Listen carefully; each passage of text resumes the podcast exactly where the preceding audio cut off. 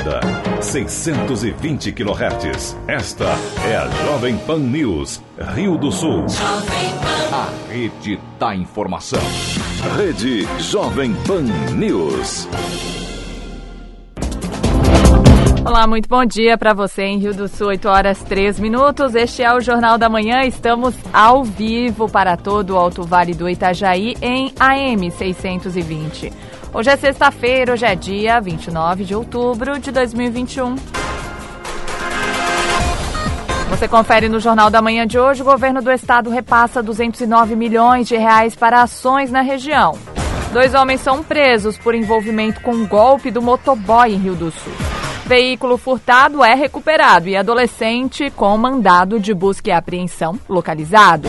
Farmácia terá de indenizar pais de bebê de Rio do Sul por erro em venda de medicamento, que resultou em hospitalização em UTI.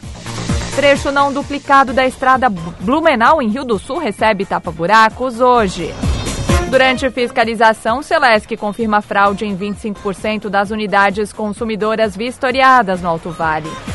E ainda a Educação de Rio do Sul encerra hoje chamada de pais que não fizeram rematrículas para 2022. Está começando o Jornal da Manhã na Jovem Pan News Difusora, rede da informação. Na Jovem Pan News Difusora, direto da redação. 8 e 4, vamos à redação. Cristiane Faustino tem informações de trânsito e polícia. Olá, Cris, muito bom dia para você. Bom dia, Kelly. Bom dia para o ouvinte do Jornal da Manhã. Nesta quinta-feira, policiais civis realizaram a abordagem de dois homens com várias máquinas de cartão.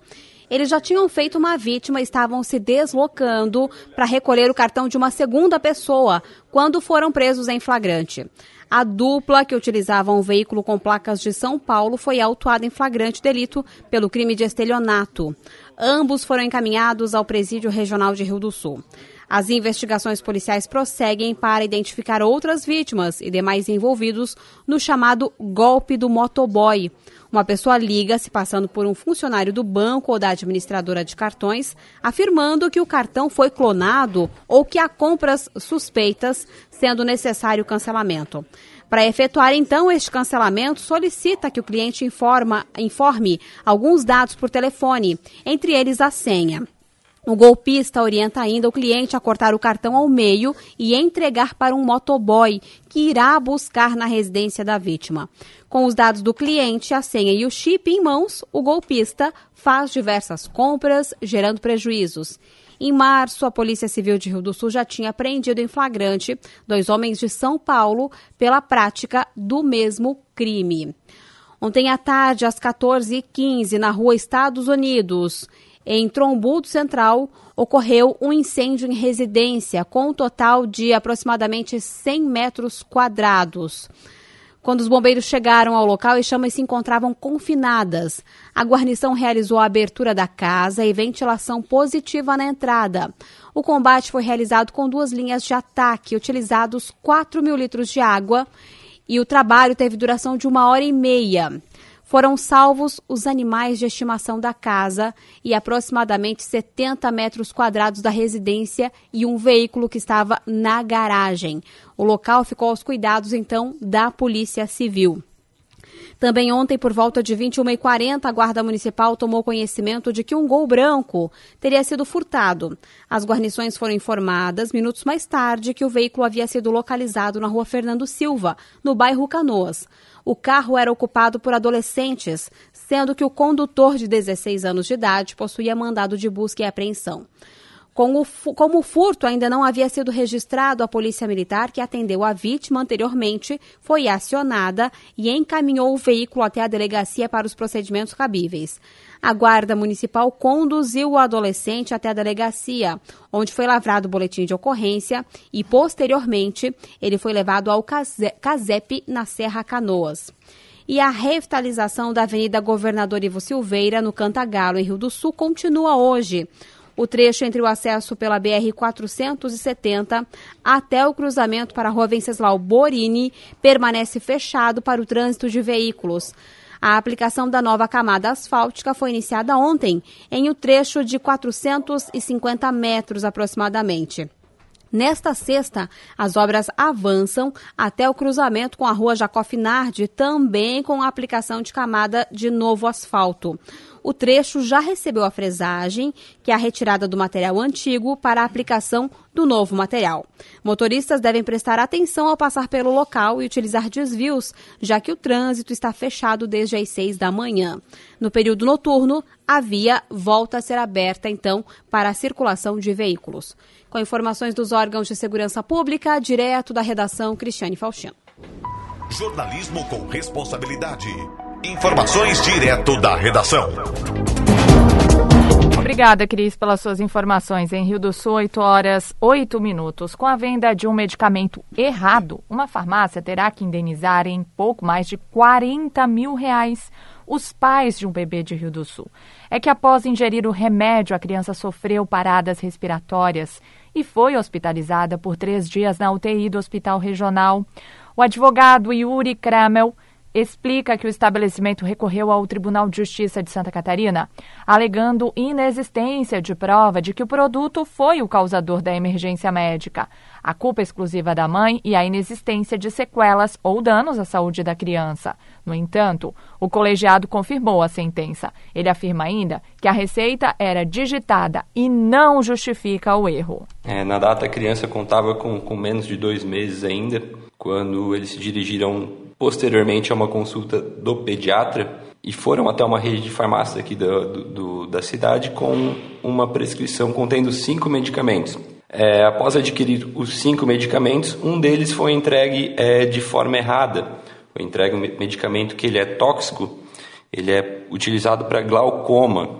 Então a criança acabou ingerindo esse medicamento e teve paradas respiratórias e apneia. Então, diretamente a família se direcionou ao hospital regional, onde o menor foi prontamente já é, direcionado para UTI. Ela tinha sintomas de, de refluxo e esse remédio, que era para ter sido entregue, a bromoprida, ele é justamente para o tratamento do, do refluxo. Então, por isso que prontamente a família acabou ministrando ao, ao, ao menor assim que chegaram em casa. Né? A receita prescrita aí pelo, pelo médico pediatra, ela era digitada, ela não era nem manuscrita, então é, justifica menos ainda o erro que cometido aí pela, pela rede de farmácias. O processo foi, foi ingressado logo no início de 2020, pouco, pouco tempo após o, o acontecimento, e a gente teve a sentença aí próximo de do começo desse ano saiu a sentença aqui de primeiro grau em Rio do Sul e a farmácia recorreu ao Tribunal de Justiça em Florianópolis. Agora, recentemente, no dia 19, saiu a decisão onde o tribunal confirmou por unanimidade a decisão que nós tivemos aqui em Rio do Sul.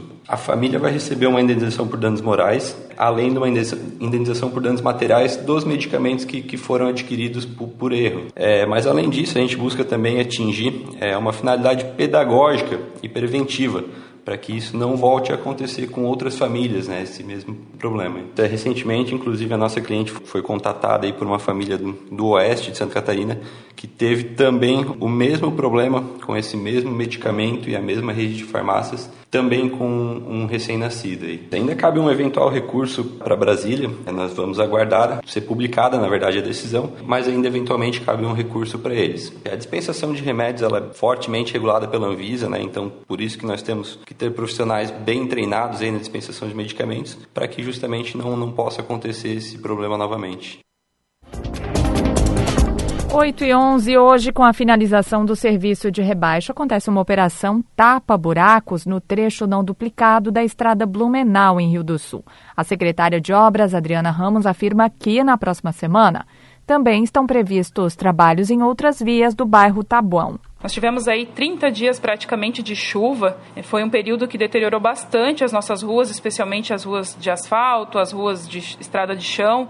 Então a gente vem fazendo, desde que o tempo nos colaborou para isso, uma força-tarefa na questão do tapa-buraco de asfalto. Só para é, contextualizar, na semana passada nós fizemos na Barra do Trombudo, Barragem Buda. É, na terça-feira agora nós fizemos Laranjeira, Boa Vista e Rua 15. E no, na sexta-feira vai vir asfalto para a gente fazer o tapa-buraco na estrada Blumenau no trecho ainda não duplicado. Então, gostaria de solicitar aos motoristas que ficassem muito atentos, porque a gente fez diversos rebaixos aí na estrada Blumenau. Faz-se necessário que eles fiquem dessa maneira para receber a capa asfáltica. É, são dois dias de transtorno, a gente terminou ontem à tarde e vai ficar entre hoje e amanhã. Eu sei que é complicado, às vezes, quando passa ali desatento, né? Mas por isso que a gente está aqui pedindo até essa atenção do, dos motoristas para que fiquem atentos, porque na sexta-feira já vai receber as capas novas de asfalto e já vai ficar tudo bem bonito ali na estrada Blumenau. No rebaixo a gente recorta o pavimento asfáltico que está danificado, retira o material ruim que tem nessa região, faz a compactação dele e tem que deixar um ressalto aí de 3 a 5 centímetros, que é a capa asfáltica que vai vir. Então é esse ressalto que vai ficar na pista no momento que o motorista passar com o veículo. A gente faz dessa maneira porque fica um acabamento de qualidade, uma durabilidade muito maior do que simplesmente chegar e jogar em cima daquele asfalto deteriorado um asfalto novo, porque a base dele não vai estar boa, vai estar comprometida e logo vai estar danificando esse asfalto se eu colocar dessa maneira. E na semana que vem, nós começamos a fazer na João Ledra, no Tabuão, que é outra via que também sofreu bastante aí com as chuvas é, teve bastante deterioração no asfalto. A gente até tem alguns projetos de melhoria para o ano que vem dessa rua, mas para esse ano a gente vai ter que fazer esse paliativo, que é fazer esses recortes nos pontos mais críticos também, fazer o rebaixo e receber o asfalto. É, gostaria também de pedir atenção dos motoristas que na terça-feira, no feriado, a nossa equipe começa a fazer os rebaixos na João Ledra. Então vai ter vários pontos ali com trânsito lento, com uma pista interrompida, mas na quinta-feira nós já receberemos o asfalto. Então eles vão fazer rebaixos na terça e na quarta-feira para na quinta a gente receber o asfalto. E qual o trecho? Do início até a igreja? Isso, isso. Do início do Taboão até a igreja, que é onde tem o asfalto mais antigo, né? No asfalto novo, por enquanto tá tudo, tudo legal por lá. Então é só mais esse trecho ali. E além disso, nós temos também a, a rua Lauro Fronza, que é aquela transenchente que vai sair no Santana, que ela tá com diversos problemas também lá. É, queria até destacar para os moradores que lá nós estamos, estaremos fazendo um teste, na verdade já usado por muitos municípios, que é a compactação por lajota. É, remove o asfalto. Quando a base não é aquela base adequada, porque antigamente era feito aquele tapa-pó, não era uma camada espessa de asfalto, então não adianta eu só ir lá e recortar e colocar a camada asfáltica, porque vou ter que refazer toda a base do pavimento. É, e para essa compactação facilitar e não deixar os moradores com esse buraco ali na via incomodando durante todo esse tempo, e às vezes a gente aí se deparar com um mau tempo aí semanas sem poder trabalhar, nós vamos estar trabalhando com a questão da lajota. A gente vai fazer os recortes nos locais que está com o pavimento danificado, vai colocar a lajota e deixar ela compactar. E aí depois, em cima dessa lajota, a gente vai pavimentar. Na Jovem Pan News Difusora.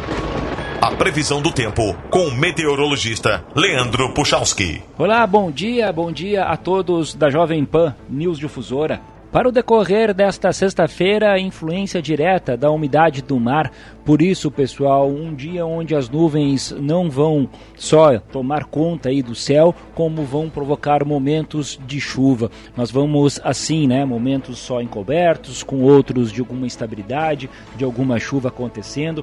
Essa sexta-feira tem esse comportamento por causa da umidade que está avançando do mar a partir do momento que uma massa de ar frio está posicionada uh, por lá. Claro que acaba também interferindo na temperatura que fica mais amena, 21, 23 graus na tarde de hoje, isso na maior parte dos nossos municípios, né? Uma pela pelo fato mesmo de ter uma, uma massa de ar frio no mar e também pelo fato de a gente estar tá com uma nebulosidade bem é, presente, né?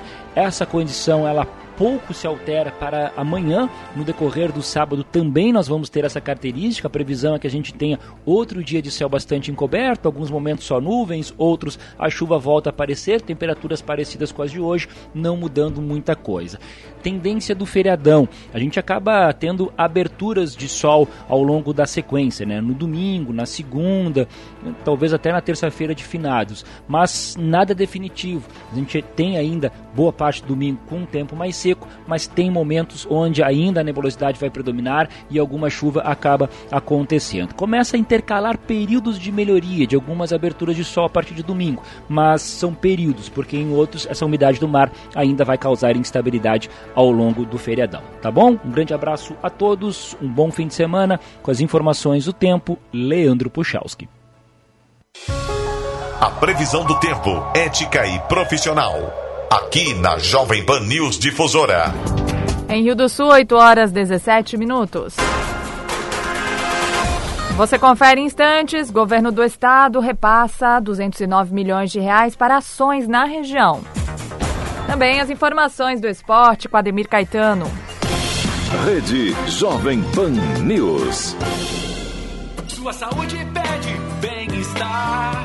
72 horas de oferta Gembala dia e noite 24 horas. Nesta sexta, sábado e domingo. Repelente Zaz, loção 8,99. Repelente Zaz Spray 9,99. Ômega 3 catarinense com 120 cápsulas 29,90. Neosoro 4,89 e ainda medicamentos com até 90% de desconto. 72 horas de ofertas neste fim de semana na Gembala dia e noite 24 horas. Na Carlos Gomes em Rio do Sul. 3521 3050.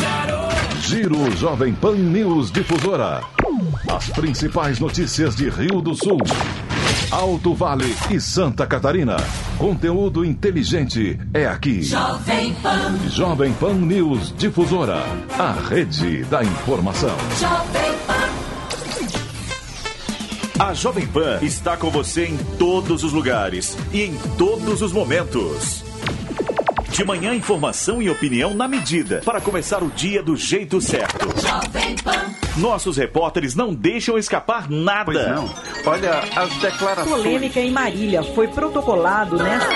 Tudo passa pelo microfone da PAN. O mercado aguarda uma definição para a crise política e teme as implicações. A reforma da Previdência vai gerar uma economia. Os principais de... assuntos. A maioria dos contribuintes do regime geral de Previdência Social. A Jovem Pan está com você o tempo todo, em som e imagem. Acesse jovempan.com.br, baixe o aplicativo da Pan e se inscreva nos nossos canais no YouTube. Este é o Minuto Fiesc, hoje com a participação do presidente Mário César de Aguiar. E vamos falar de inclusão, uma bandeira que mostra que tem mais Fiesc na sua vida do que você imagina. O senhor poderia falar mais sobre isso? Com certeza. A Fiesc tem a estratégia de incluir mais pessoas e empresas na nova economia. Por exemplo, quando ajudamos as empresas a progredir, estamos inserindo elas na economia. Da mesma forma, a educação básica e profissional ajuda a incluir as pessoas, mas existem ações especiais voltadas para públicos que têm mais dificuldades. E que públicos seriam estes? Temos, por exemplo, uma ação do Senai com o governo do estado para capacitar presidiários, abrindo novas oportunidades de ressocialização.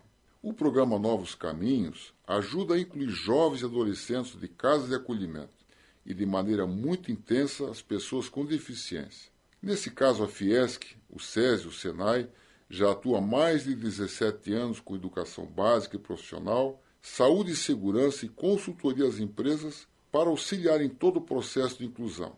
Sem contar que a própria Fiesc tem cerca de 400 colaboradores com deficiência. Bem, vamos ver se eu entendi. SESI e SENAI capacitam a pessoa com deficiência e ajudam a empresa a se adaptar? Isso mesmo. É todo um processo que trata das questões culturais, a aceitação, o respeito, as questões de acessibilidade, da estrutura física e equipamentos e a adaptação das tarefas e para conectar quem procura e quem oferece emprego inclusivo. Aí temos o portal inclusão.cesesc.org.br. Os profissionais com deficiência ou as instituições que os representam podem fazer o cadastro e consultar as vagas oferecidas. Já as empresas têm a possibilidade de disponibilizar suas vagas e acessar os cadastros. O desafio da inclusão é de todos nós, empresas, instituições públicas e privadas, pessoas que precisam ser incluídas, as famílias e a sociedade em geral. Então, repetindo, inclusão.cesesc.org.br. É mais um exemplo de que tem mais Fiesc na sua vida do que você imagina. Obrigada, presidente Mário Aguiar. Eu que agradeço e até a próxima. Em outubro, o Imperatriz tem super ofertas para você. Confira! Achocolatado em pó Nescau 400 gramas, 5,29. Amaciante de roupas concentrado Downy 900 ml, 1 litro, unidade 14,98. Leite longa vida Parmalat 1 litro, exceto garrafa 2,99. Fralda bovina vácuo quilo 31,99. Farinha de trigo Nordeste 5 quilos 14,99. Outubro Rosa Imperatriz. Se tem prevenção, tem solução. Faça o autoexame.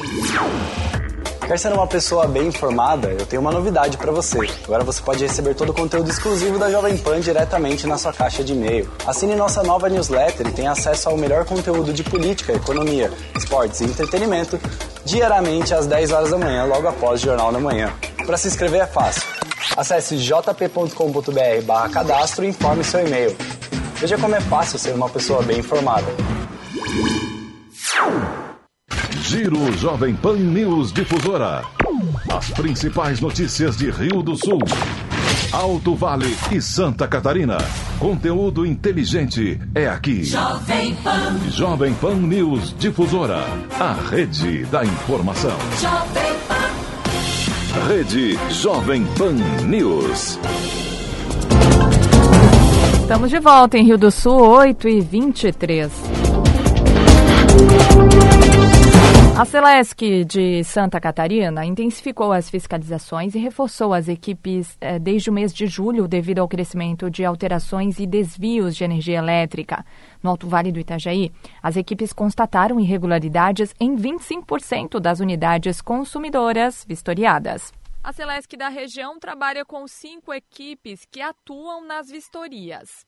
O gerente regional Manuel Arizoli Pereira explica que, durante este ano, houve crescimento de desvio de energia e da chamada indústria da fraude. Ele contabiliza que das 50 unidades, em média, fiscalizadas diariamente, 25% apresentaram algum problema.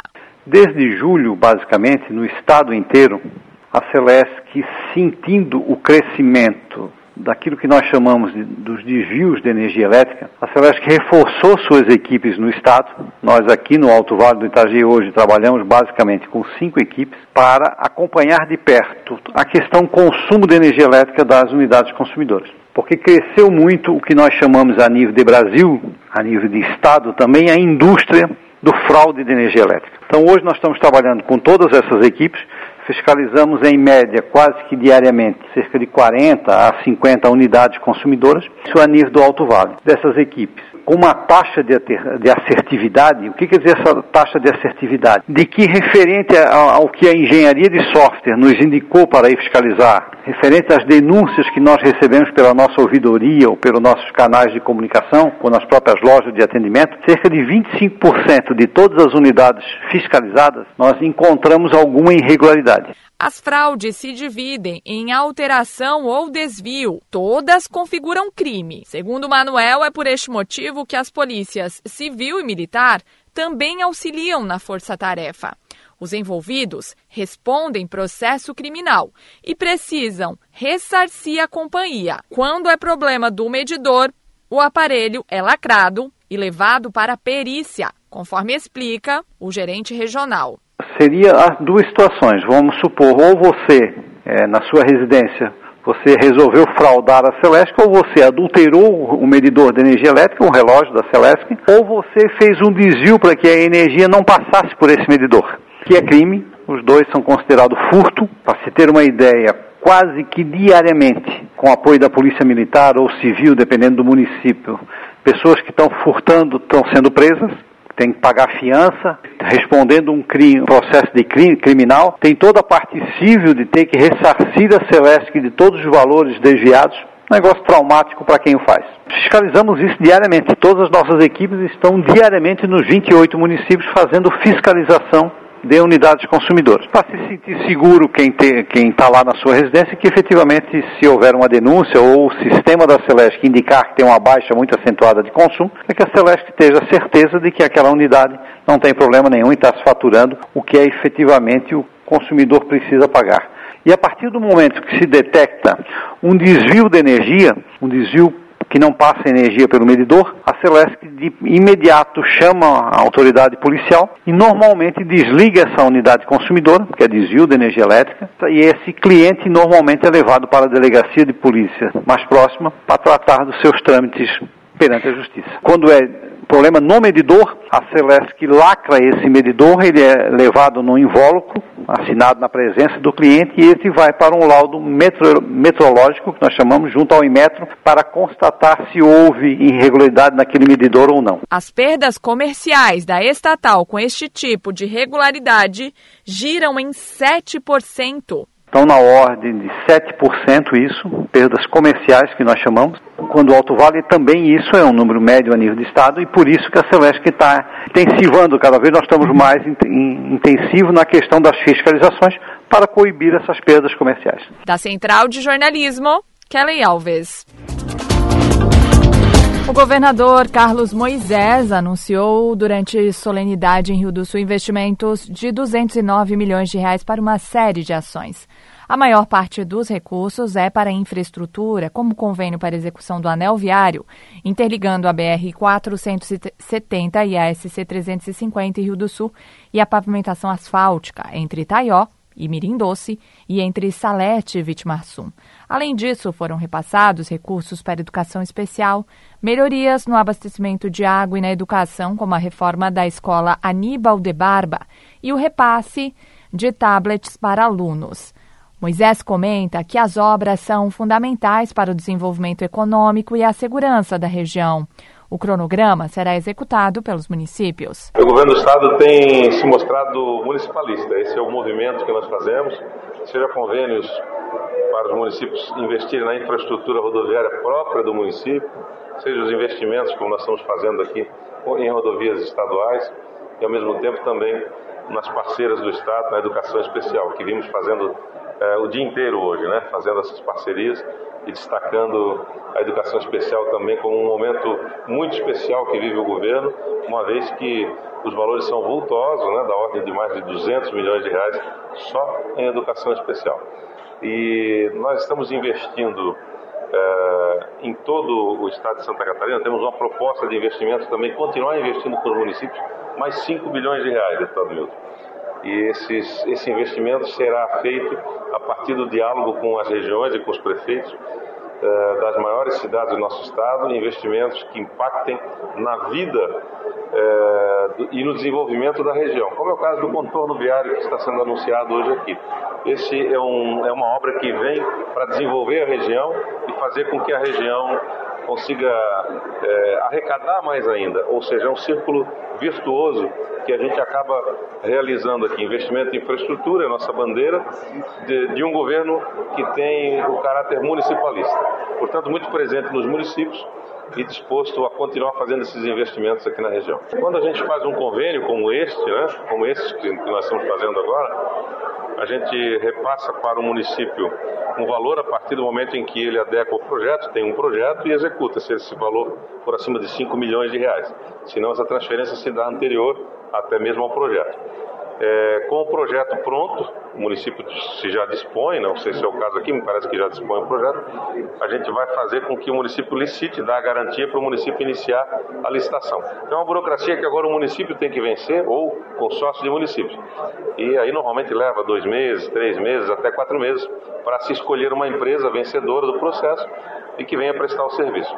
A partir daí, instalação, canteiro de obras, 40, 50 dias, e obras na pista. Né? Lista, o edital de licitação que a prefeitura é, vai publicar é que vai definir o prazo para a realização da obra a partir da indicação do projeto, da complexidade do projeto. Então, é, os números que você está me pedindo ainda estão por surgir a partir do projeto.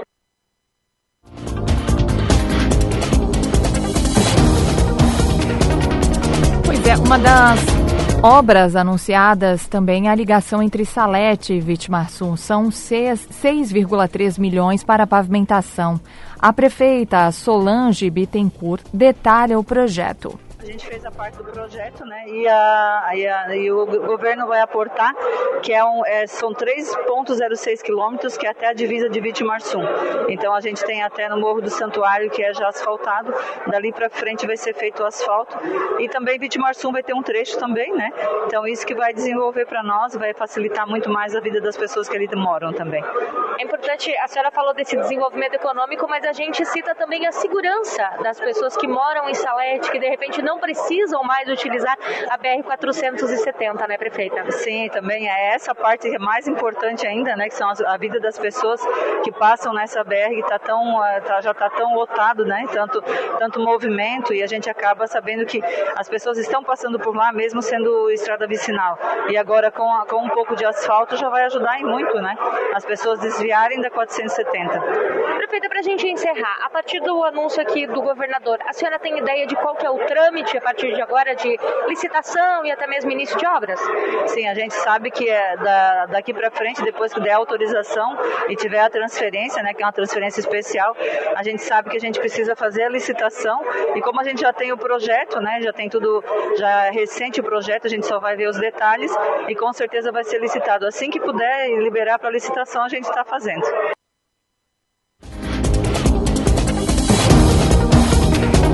O deputado Milton Obos também detalhou que o contorno viário será uma rota de trânsito importante para a agricultura, a indústria e o comércio, beneficiando toda a região. Conforme ele, há pelo menos 30 anos, Rio do Sul discutia essa opção. E, além disso, há todo o interesse regional em criar rotas de expansão do trânsito de caminhões, tirando-os de regiões centrais ou com características mais residenciais. O investimento será de 20 milhões de reais e os trabalhos devem ser licitados ainda neste ano. Vamos ouvir o deputado Milton Obos. Você vê a cidade toda parada é, e o nosso Alto Vale precisa ser interligado. Hoje nós estamos vivendo aqui o início de um grande sonho, governador, de ver as regiões integradas sem a dependência uno da 470. E esse contorno viário, que é o acesso oeste aqui, é uma ponte que liga a BR-470 ao bairro Budak, toda uma via de acesso que nós vamos criar nova, que o prefeito fez o projeto, o prefeito que poderia estar falando aqui em meu lugar, mas como eu fui lá uh, fazer o pedido para o governador, os projetos todos estão prontos, o governador pronto para licitar a partir de hoje. Né? Vamos fazer uma nova rota de caminhões, tirando os caminhões todos do, do bairro Canoas, que quem mora aqui conhece, sabe o transtorno. Então isso já vai nos ajudar muito, né? além das obras estratégicas que está sendo anunciada aqui aqui hoje, que são essas que abrem o nosso Alto Vale e outras que com certeza virão, que nós estamos discutindo. Encerra hoje o processo de chamada dos pais que não fizeram a atualização cadastral das crianças já matriculadas para continuidade em 2022. A Secretaria de Educação também está fazendo a organização do zoneamento, que é a separação das crianças de acordo com a região onde elas moram. As novas matrículas na rede de educação infantil do município serão abertas a partir do dia 8 de novembro e válidas para crianças a partir de quatro meses até seis anos incompletos, devendo ser feita na Secretaria de Educação, que fica no bairro Boa Vista. As crianças que já estão na fila de espera da secretaria não precisam fazer novo cadastramento. As novas matrículas para o ensino fundamental da rede municipal podem ser feitas diretamente na unidade de preferência da família do educando a partir do dia 29 de novembro. Da Central de Jornalismo, Kelly Alves. Os principais campeonatos, as disputas esportivas, os destaques do Alto Vale, aqui na Jovem Pan News Difusora. Esporte. Muito bem, 10 e 35 vamos neste momento. A redação Ademir Caetano hoje está pelo esporte também pela Praia Caetano. Bom dia. É verdade, é verdade, Kellen. Bom dia, bom dia aos nossos ouvintes. Estamos chegando aí com as informações.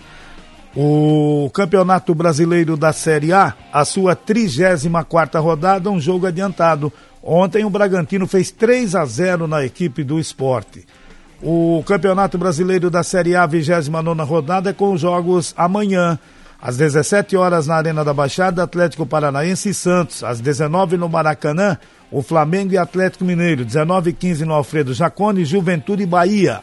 O América Mineiro e Fortaleza as, também às 21 no Independência. Domingo às 16 horas, dois jogos. Na Arena do Grêmio, Grêmio e Palmeiras. Lá no Castelão, o Ceará recebe o Fluminense. No Morumbi, 18 e 15, São Paulo Internacional. Às 20 e 30 na Arena de Pernambuco, Esporte e Atlético Goianense. Na segunda-feira, dois jogos. Na Arena Pantanal, às 20 horas, Cuiabá e Bragantino. Às 21h30, lá na Arena, o Corinthians e a Chapecoense. O Atlético Mineiro lidera com 59 pontos, tem um jogo a menos. O Palmeiras tem 49. O Bragantino é o terceiro com 49, mas já jogou 29 vezes. O Fortaleza fecha o G4 com 48. Flamengo é o quinto com 46 e tem três jogos a menos. Internacional e Corinthians, sexto e sétimo com 41. O Fluminense é o oitavo com 39. Atlético Goianense tem 37 e um jogo a menos. América Mineiro fecha os 10 primeiros com 35. O Cuiabá o décimo, o, o décimo primeiro com 35 também. O Atlético Paranaense tem 34, ao lado do São Paulo, que é o décimo terceiro com 34. O Atlético Paranaense um jogo a menos. O Ceará tem 33, o Bahia 32, o Santos é o décimo sexto 32.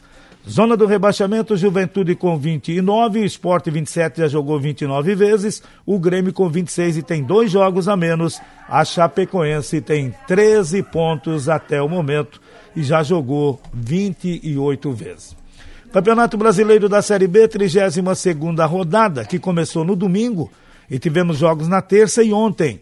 O Sampaio Correia 0, Guarani 1. O Brasil de Pelotas 3, Náutico 2. O Cruzeiro 1, Remo 3. Que fase do Cruzeiro, né? Hoje tem 19 horas Operário e Havaí. Às 21h30 em São Januário, Vasco e CSA.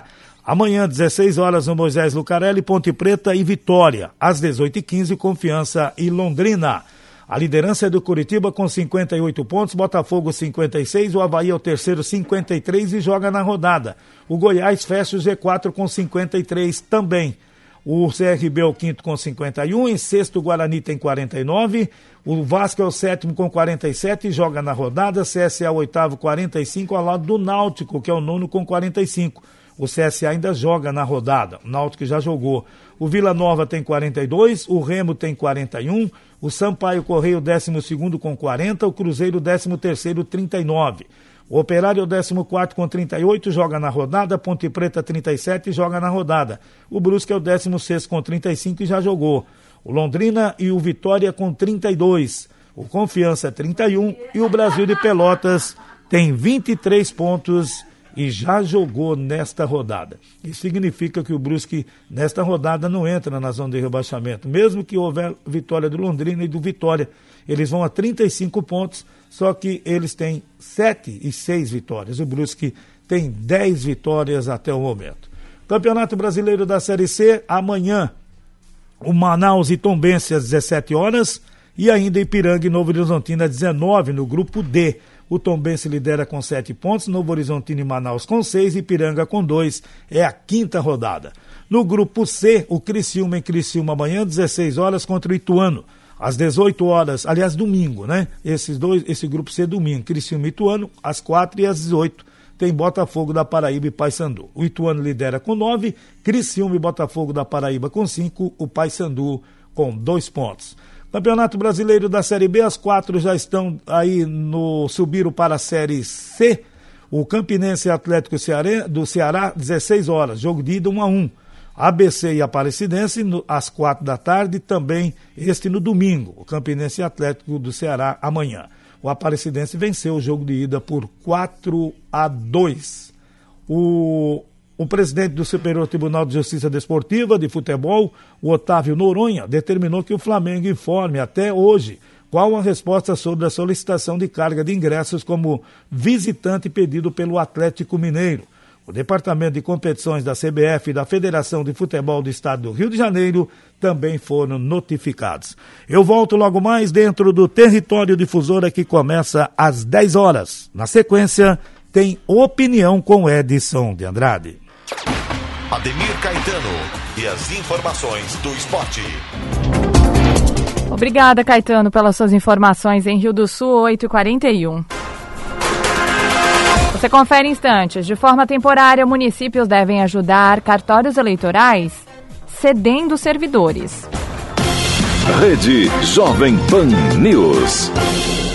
A Prefeitura de Rio do Sul informa que começarão as obras de revitalização da Avenida Ivo Silveira, próximo ao terminal rodoviário. O acesso pela BR-470 estará interditado temporariamente nos próximos dias, obrigando os motoristas a procurarem rotas alternativas de trânsito. Os transtornos passam, mas os benefícios ficam. Prefeitura, a capital de oportunidades. De segunda a sábado, você sabe o que fazer para ficar bem informado. Pontualmente, 5 horas. Repita, 5 horas. O Jornal da Manhã começa agora pela Rede Jovem Pan. Os principais assuntos do dia são apresentados pela melhor equipe de jornalismo do rádio brasileiro. Aconteceu, você ouve na Rede Jovem Pan News. A Jovem Pan está com você em todos os lugares e em todos os momentos. Ao longo do dia, nossos repórteres não deixam escapar nada. O petróleo cru de origem venezuelana. O novo incêndio florestal fez com que milhares. Tudo passa pelo microfone da Pan.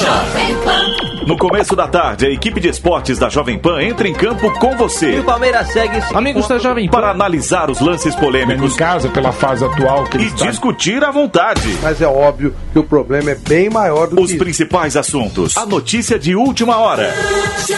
Passa pelo microfone da Jovem Pan. Viu só? A Jovem Pan está com você o tempo todo, em som e imagem. Acesse jovempan.com.br. Baixe o aplicativo da Pan e se inscreva nos nossos canais no YouTube. Aproveite as promoções da linha de ferramentas da Riomac. Serra Mármore Skill, 339 reais. Esmerilhadeira Skill com bolsa, preço 346. Furadeira Bosch, 459 reais. Parafusadeira elétrica Bosch, 361 reais. Kit parafusadeira com maleta Bosch, R$ 1.159. Tem parafusadeira Makita 12 volts, 625 reais. E o melhor, você pode parcelar suas compras em até 10 vezes no cartão. Loja Riomac, Ivo Silveira, 3531 1800. Fermac, Aristiliano Ramos, 3521 2100. A Jovem Pan está com você em todos os lugares e em todos os momentos. De manhã, informação e opinião na medida para começar o dia do jeito certo. Nossos repórteres não deixam escapar nada. Pois não. Olha, as declarações. Polêmica em Marília foi protocolado nesta. Tudo passa pelo microfone da Pan. O mercado aguarda uma definição para a crise política e teme as implicações. A reforma da Previdência vai gerar uma economia. Os principais assuntos. A maioria dos contribuintes do regime geral de previdência social. A Jovem Pan está com você o tempo todo, em som e imagem. Acesse jovempan.com.br. Baixe o aplicativo da Pan e se inscreva nos nossos canais no YouTube. Rede Jovem Pan News. Opinião sem medo. A verdade como princípio. A responsabilidade como dever. Acompanhe agora o jornalista Edson de Andrade. Bom dia, amigos. Tudo bem? Tudo bem, tudo bem, tudo bem. Tudo possivelmente bem. Possivelmente bem. Bom, eu não sei como é que você anda por aí, mas eu ando por aqui, querendo dizer para você que nosso presidente da República, aquele que lidera um governo que não rouba e não deixa roubar, o que para mim faz uma diferença muito intensa, e eu venho repetindo isso fora do período eleitoral, para quando eu disser isso no período eleitoral, ninguém vai me acusar de fazer propaganda eleitoral gratuita, evidentemente. Se eu digo isso, eu estou contente que o presidente, do qual falo por dever de ofício, e é um ofício muito bonito, bom, não sei se vocês gostam, mas é bom porque a gente tem prazer em falar do líder que foi eleito por urnas eletrônicas, que, de acordo com uma solicitação do TSE e inquérito que a Polícia Federal fez, foi, é, na época, as urnas foram manipuladas durante oito meses por alguém que invadiu o sistema. E mesmo assim o presidente da República se elegeu nessa chapa que o TSE agora reconheceu como uma chapa válida, legal, é, juntamente com o Antônio Hamilton Mourão, o vice-presidente. O chefe do governo vai com uma comitiva de algumas pessoas no Airbus da presidência da República. Eu acho um Airbus muito feio, ele tem uma faixa verde e amarela, uma coisa assim bem latino-americana, ao invés de ter um logotipo da presidência da República numa coisa que fosse mais discreta, mas que vendesse a ideia de Brasil, numa aeronave tão importante que foi construída na Europa, portanto, que tem uma qualidade inferior à qualidade dos aviões fabricados nos Estados Unidos, que são da Boeing. O presidente da República vai lá em Roma fazer uma é, manifestação é, ao participar deste G20, que é um grupo de países que está interessado em é, trocar figurinhas com relação a problemas decorrentes da pandemia. A pandemia foi um desastre muito grande na economia, no desemprego, é, na saúde. A estrutura dos orçamentos dos países que integram o grupo dos G20 ficou uma estrutura completamente como se tivesse havido um bombardeio não atômico em cima dos países dos países que efetivamente não tinham preparo para enfrentar a oportunidade, essa situação pandêmica criada com o vírus chinês.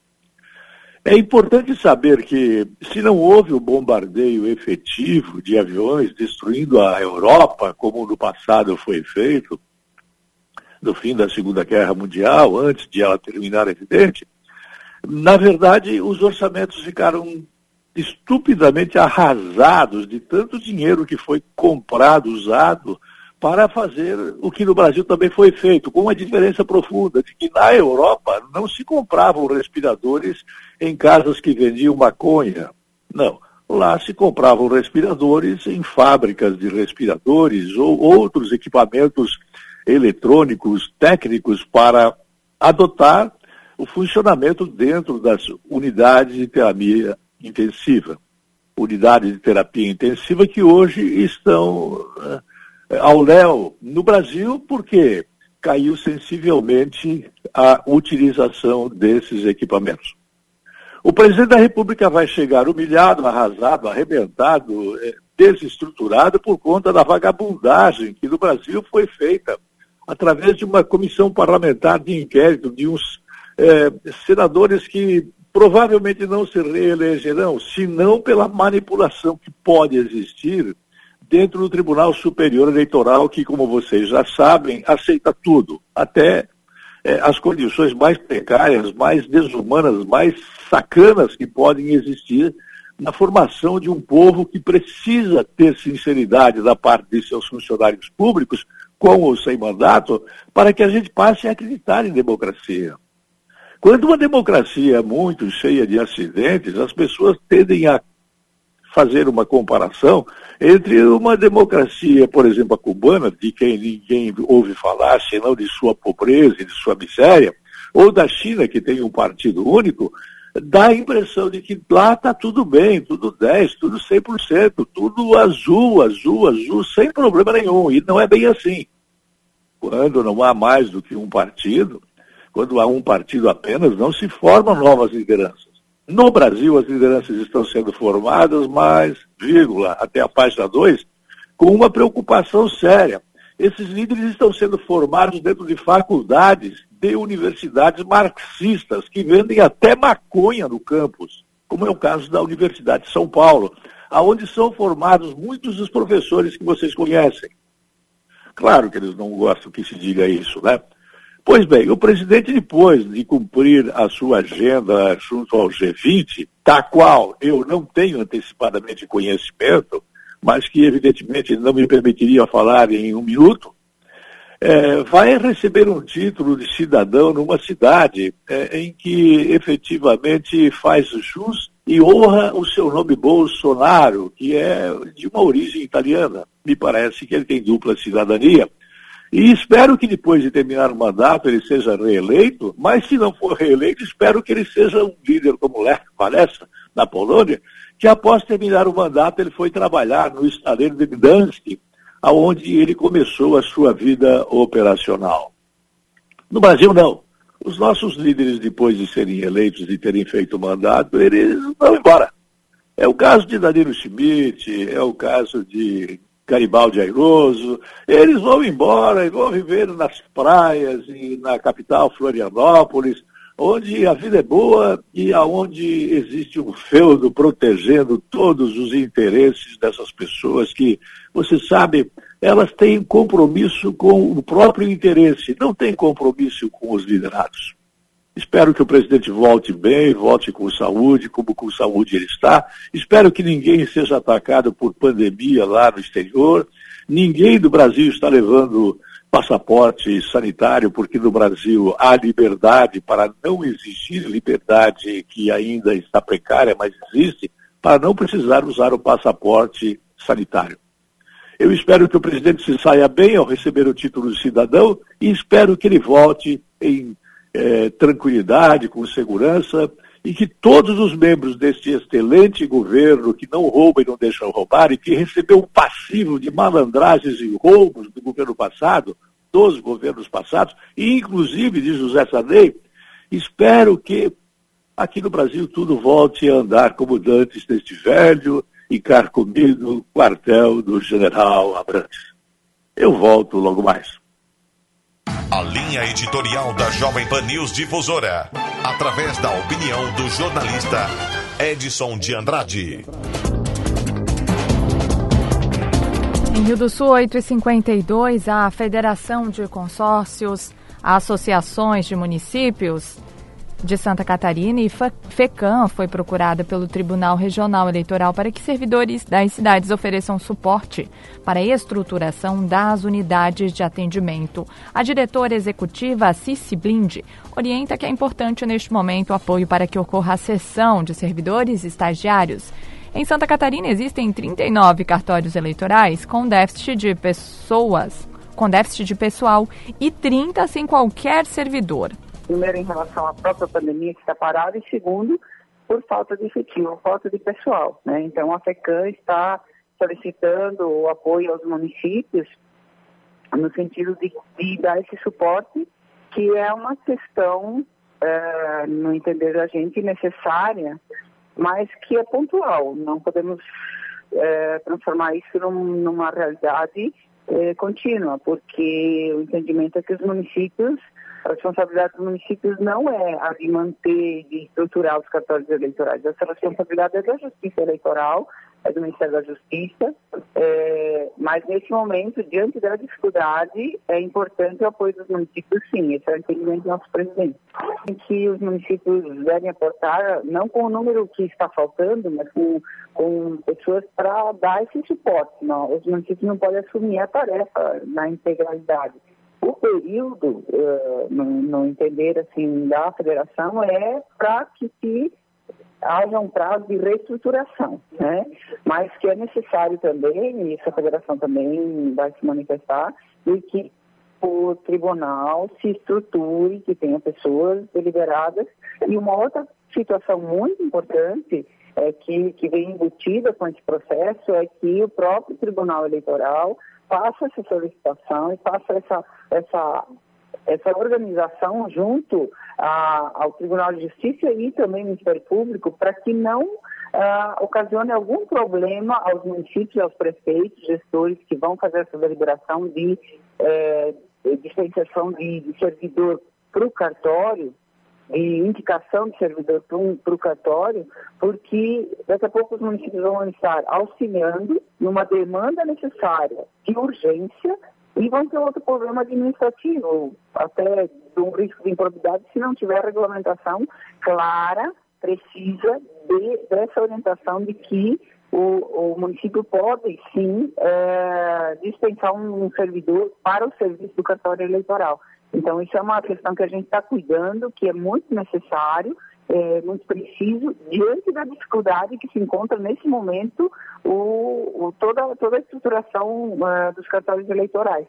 Mas isso tem que ser, no entendimento da federação, tem que ser temporário, não pode ser definitivo porque os municípios não podem estar pagando mais essa conta. É mais uma conta que está vindo em relação a, a, aos municípios que não é nossa, assim como outras tantas é, que os municípios acabam assumindo funções que não são deles e que são funções dos outros entes federados e dos outros poderes também estruturados em nosso país e em nosso estado. Que, na verdade, quem tem necessidade do serviço quem vai ter que pegar título, fazer todo esse processo pré-eleitoral, é o cidadão que mora nos municípios. Por isso, a federação, é, junto aos municípios, faz essa solicitação no sentido de que nós nós, municípios, nós, entidade municipalista, a nossa maior preocupação sempre foi e sempre será o cidadão. Segundo, para a nossa democracia de fato e direito estar bem estruturada, nós precisamos da logística. Né? E terceiro, no período eleitoral, nós sabemos que é necessário que toda a estrutura esteja muito bem é, organizada, amparada, para a gente não ter problemas e que nós sabemos que eleições são importantes, necessárias e fundamentais para o encaminhamento dos rumos e das decisões da nossa sociedade. Então, a federação tem essa preocupação porque nós somos a comunidade, nós somos os municípios.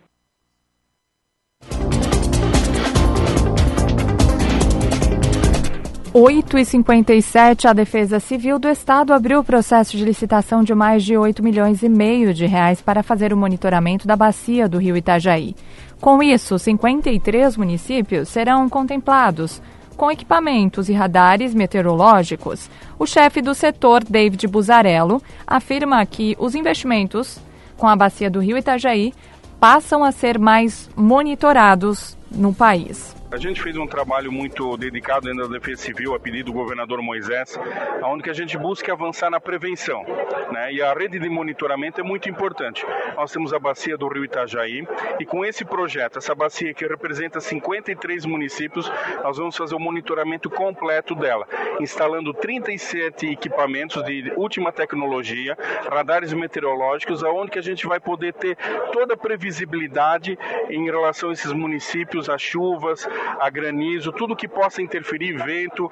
Então é uma estrutura completa, aonde que a gente vai instalar 37 estruturas, aonde que a gente vai instalar 25 novas réguas físicas milimétricas, para que a gente tenha todo o monitoramento da bacia do Rio Itajaí. Vai ser a bacia mais monitorada do país, com o que tem de melhor no mundo em termos de tecnologia, um investimento do governo do estado de 8,6 milhões de reais. Com isso, nós vamos proporcionar aos municípios, em tempo real, eles vão ter o acesso a todas as informações e vão poder ver, é, através desse sistema, toda a chuva que está caindo num determinado município, porque todo esse sistema ele vai ser interligado. Então, seja o prefeito de Rio do Sul, seja o prefeito de Itaió, de todos esses municípios que compõem a bacia do Rio Itajaí, eles vão ter acesso em tempo real a toda essa previsão. Ela pega toda a bacia do Rio Itajaí, começando no Alto Vale, Médio Vale, até a Foz. Então, todo esse monitoramento para o quê? Para que a gente tenha toda essa previsibilidade. Ou seja, quanto choveu acima, quanto isso vai representar no nível do nosso rio abaixo e assim todos os municípios eventualmente que serão atingidos. Então a gente vai ter uma segurança muito mais clara, muito mais precisa para poder informar a comunidade e para também os prefeitos eventualmente que serão afetados poder ter é, medidas mais é, adiantadas de soluções de situações que possam ser desenvolvidas. Então nós lançamos o edital de licitação na sexta-feira, aí acontece o processo licitatório, a empresa vencedora, então terá oito meses para a colocação de todos os equipamentos. Eles vão ser colocados gradativamente ao longo de oito meses a conclusão completa.